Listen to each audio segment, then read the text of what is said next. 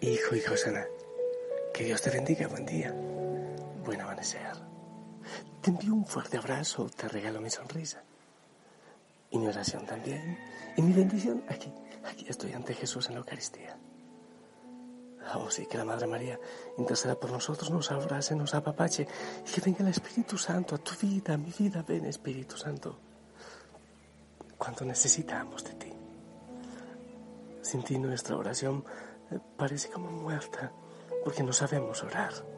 Ven, ven y ora en nosotros, ven y ora con nosotros. Ven, Espíritu Santo, a cada corazón que se une en oración. Te ruego, clamo. Ven, Espíritu de Dios. Bueno, hijo y Josana, a ver, en el jardín que habrá. Si hay concierto, esperemos. Están los Isaías, a lo lejos se escucha un avión. Los protitos por ahí deben estar ya a punto de empezar a cantar. Ah, los martes, claro que sí, ahora oramos mucho por los enfermos, claro, siempre. Pero también por todas tus realidades, por todas tus necesidades. Y de manera muy especial los martes dedico a las personas que ya están en ese libro de oro, de los, de los que ayudan de tantas maneras esta obra, aquellos que con esfuerzo colaboran. Pues bien, ahí está el, el coro de los Isaías. Por ahora vamos a escuchar la palabra. Eh, pedimos intercesión, espérame que se me olvidó el nombre. Es Santa María de la Rosa. Santa María de la Rosa, que interceda por nosotros. Vamos a ver el Evangelio según San Mateo, capítulo 21, del 28 al 32. Escucha, escucha, escucha, no te distraigas tanto. Pero atención a la palabra, es para ti hoy. En aquel tiempo dijo Jesús a los sumos sacerdotes y a los ancianos del pueblo, ¿qué les parece? Un hombre tenía dos hijos. Se acercó al primero y le dijo, Hijo, ve hoy a trabajar en la viña. Él le contestó, no quiero. Pero después recapacitó y fue. Se acercó al segundo y le dijo lo mismo. Él le contestó, voy, Señor, pero no fue. ¿Quién de los dos hizo lo que quería el Padre? Contestaron, el primero. Jesús les dijo, les aseguro que los publicanos y las prostitutas les llevarán la delantera en el camino del reino de Dios. Porque vino Juan a ustedes enseñándoles el camino de la justicia y no le creyeron. En cambio, los publicanos y las prostitutas le creyeron. Y aún después de ver esto, ustedes no recapacitan ni le creyeron. Palabra del Señor. Bueno, vamos a ver. Vamos a ver qué es lo que el Espíritu Santo nos dice en este momento. A ver, a ver, vamos a ver. Eh, Jesús estaba hablando, no portamos el hilo, estaba hablando con los sumos sacerdotes y los ancianos del pueblo, es decir, con las autoridades religiosas de su pueblo. Lo último en guaracha, la crema en leche, el café con leche. Estaba hablando con ellos. Ok. Ellos, los sagrados, eh, claro, los primeros puestos, no nos olvidemos aquello que el Señor dice, que hay que ocupar los últimos puestos, no que quiera ser el primero que sea el último y el servidor de todos. Entonces, claro, está hablando con ellos, con, con largas filacterias, mm, bueno, eso, de pronto que se creían muchas cosas. Hay que tener mucho cuidado en eso, cuando, cuando los religiosos quizás nos creemos más grandes que Jesús, hay veces que nos pasa, nos puede pasar. Entonces, llega el Señor, donde ellos, y, y les cuenta esta historia. Un papá tenía dos hijos, le dijo al uno, ve a la viña, y dijo, no, no voy. Pero después recapacitó. Le dice al otro, ve, y él dijo, sí voy, pero no fue. Y luego viene con el tema de las prostitutas y los publicanos. Y el Señor dice que van a tomar la delantera. ¿Qué quiere decir? Le está diciendo a ellos, miren, ustedes que se creen lo último en Guaracha, ustedes que se creen lo mejor del mundo, el ombligo del mundo, pues ustedes van para atrás, no van a estar ahí, porque la delantera la tienen las prostitutas, los pecadores y los publicanos. Eso es asombroso, porque eran los más rechazados en el momento. Era como la escoria. Y el Señor les está diciendo a ellos que esos grandes pecadores para el reino de Dios son más importantes, que van a ir adelante. Es un tremendo insulto. Así debieron asumirlo, así debieron tomarlo. Pero ¿por qué el Señor les dice eso? Pues sencillamente, mire, ustedes, señores, somos sacerdotes, ustedes que son eh, los importantes, los ancianos del pueblo, los que tienen la sabiduría, son como aquellos, aquel hijo que le dice al Papa, si voy, pero no van. O sea, ustedes dicen cumplir la ley del Señor, pero no la cumplen. Ustedes dicen estar cerca de Dios, pero están lejos, no están cerca del corazón del Señor. Ustedes dicen hacer la voluntad del Señor, pero no la hacen. Están lejos. En cambio, las prostitutas y los publicanos, esos que ustedes detestan, sí lo hacen. Ellos dicen que no con sus actos, pero terminan diciéndole que sí al Señor. Y aquí la palabra clave, la palabra que se repite dos veces, es recapacitar. Cuando habla de los dos hijos, dijo que no, pero recapacitó y fue. Y después al final dice, ustedes no quieren recapacitar, ¿dónde lo estoy buscando? Aquí dice, y aún después de ver esto, ustedes no recapacitan ni le creen. Recapacitar.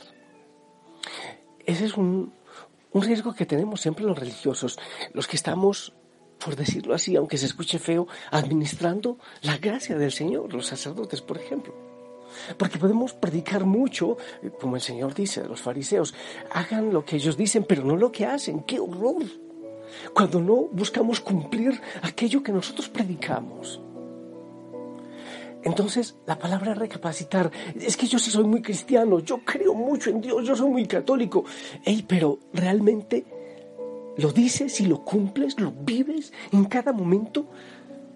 Ser cristiano es tu estilo de vida, tu manera de ser, o solo en algunos momentos, o solo en el momento que estás en el templo, o solo cuando estás en, en no sé, en el, grupo de oración, en la hoguera, no lo sé, solo en ese momento. Pero después tu vida puede ser como de pagano. Eso era lo que pasaba con estos sumos sacerdotes y ancianos.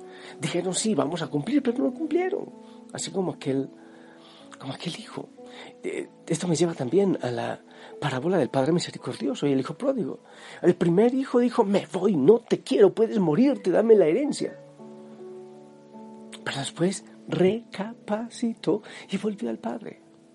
En cambio, el hijo mayor estuvo siempre y nunca se alejó, pero nunca estuvo cerca realmente, porque no entendía el amor que había en el corazón del Padre. Es un tiempo hermoso para recapacitar cuál es mi verdadera cercanía. Es posible que yo rece mucho.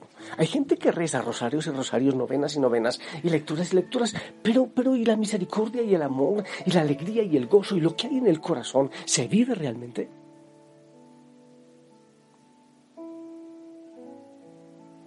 Podemos escuchar muchas cosas. Hay gente, que eso yo lo peleo mucho en los grupos Susana, que una reflexión, que un mensajito, que una frasecita, que un muñequito, pero no damos tiempo a que eso llegue al corazón, que sea un poquito menos de material, pero, pero que llegue al corazón. Entonces muchas cosas, pero amargados y tristes y todo. Entonces, estamos diciendo, que sí al Señor con los labios, pero no con el corazón, como Él mismo lo dice. Este pueblo me honra con sus labios, pero su corazón está lejos de mí, lo dice la palabra. La palabra entonces clave de hoy es recapacitar. Le estoy diciendo que sí al Señor, pero estoy haciendo ese sí, estoy cumpliendo la palabra, estoy viviendo cerca de su corazón, estoy sintonizando con su amor, estoy amando como Él ama Estoy sufriendo con lo que Él sufre. Me alegro con las alegrías del Señor. Sintonizo con el corazón del Señor. Esa es la pregunta que yo te hago a ti hoy. Es posible que nosotros digamos, ay, es que aquellos pecadores, es que aquellos que están lejos del Señor, podemos decir muchas cosas y, y querer que muchos vengan al Señor y claro que sí, que se enamoren, pero realmente sintonizamos, damos testimonio con nuestra vida, vivimos a su modo, al modo del Señor. Jesús, al contemplar en tu vida el modo que tú tienes de tratar a los demás, me dejo interpelar por tu ternura, forma de amar nos mueve a amar. Tu trato es como el agua cristalina que limpia y acompaña al caminar. Jesús, enséñame tu modo de hacer sentir al otro más humano, que tus pasos sean mis pasos, mi modo de proceder.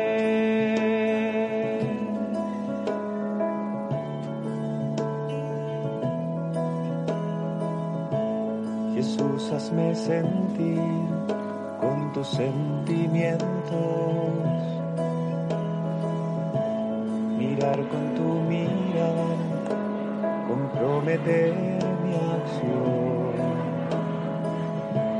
donarme hasta la muerte por el reino, defender la vida hasta la cruz, amar a cada uno como amigo y en la oscuridad llevar tu luz.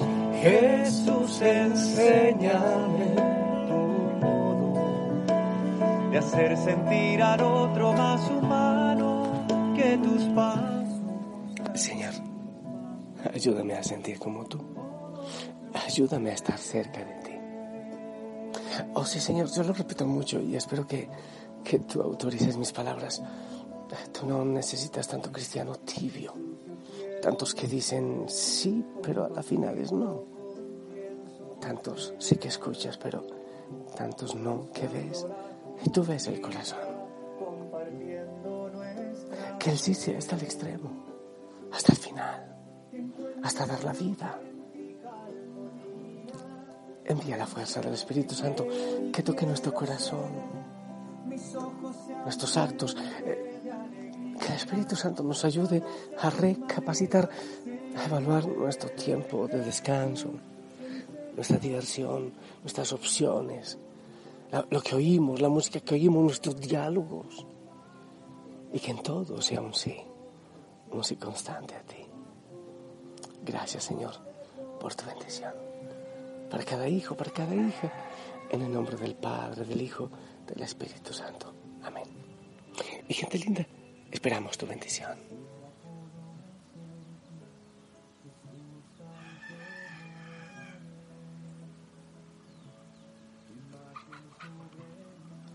Amén, amén.